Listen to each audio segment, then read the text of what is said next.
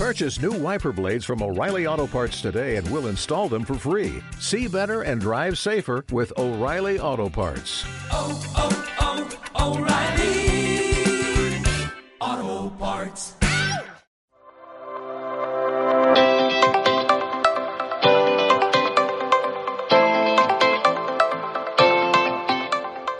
Hola, bienvenidos y bienvenidas a esta nueva edición del podcast de People Cloud, una serie en donde hablamos de temas y nuevas tendencias de los recursos humanos.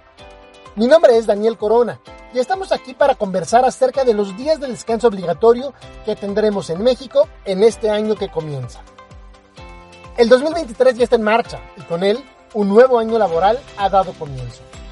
Las más de 5.5 millones de unidades económicas que operan en nuestro país esto, de acuerdo al Directorio Estadístico Nacional de Unidades Económicas, o de NUE por sus siglas, que es publicado por el INEGI, se reincorporan a la actividad económica luego de la pausa de sembrino, y con ello, millones de trabajadores retomaremos nuestras actividades diarias.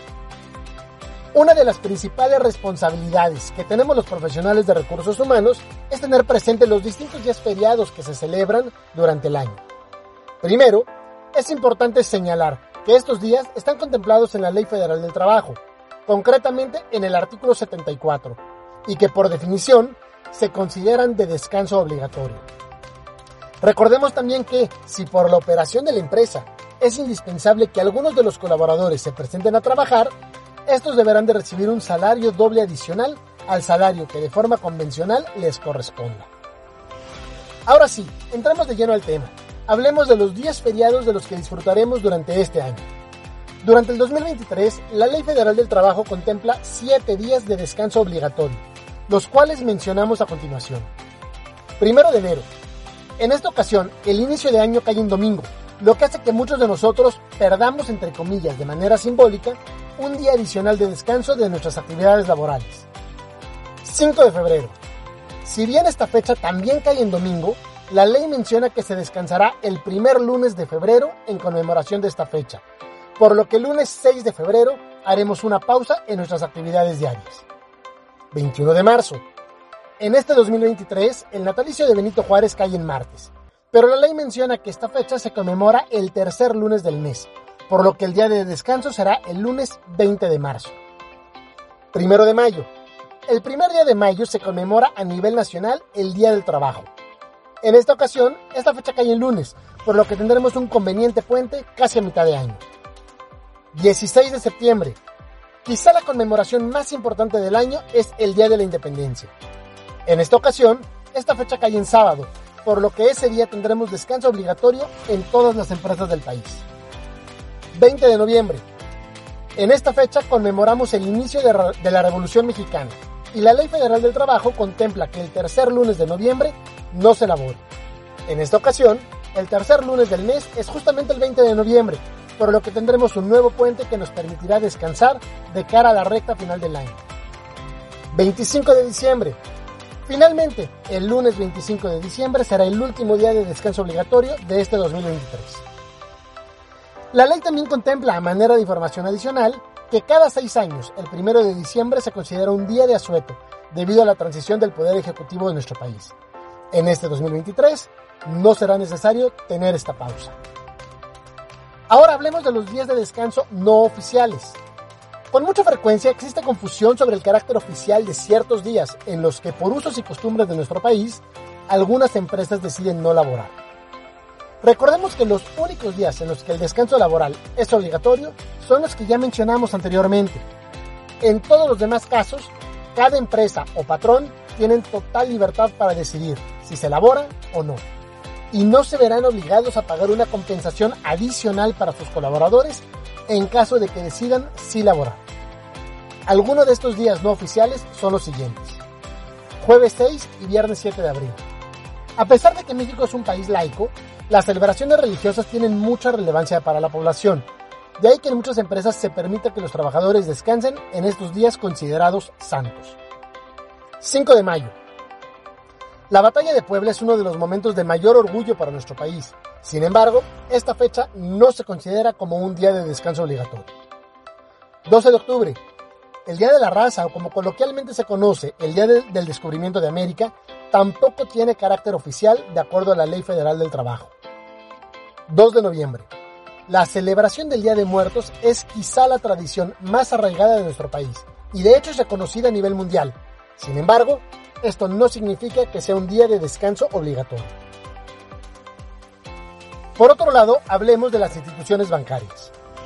Las instituciones bancarias también manejan ciertos asuetos adicionales a los del resto de trabajadores. A continuación te presentamos una lista de las fechas en las que los bancos no laborarán durante este 2023. Lunes 6 de febrero, lunes 20 de marzo, jueves 6 y viernes 7 de abril, lunes 1 de mayo, jueves 2 de noviembre, lunes 20 de noviembre, martes 12 de diciembre por ser el Día del Trabajador Bancario y finalmente lunes 25 de diciembre. También es importante hablar del calendario que existe para estudiantes y maestros afiliados a la Secretaría de Educación Pública.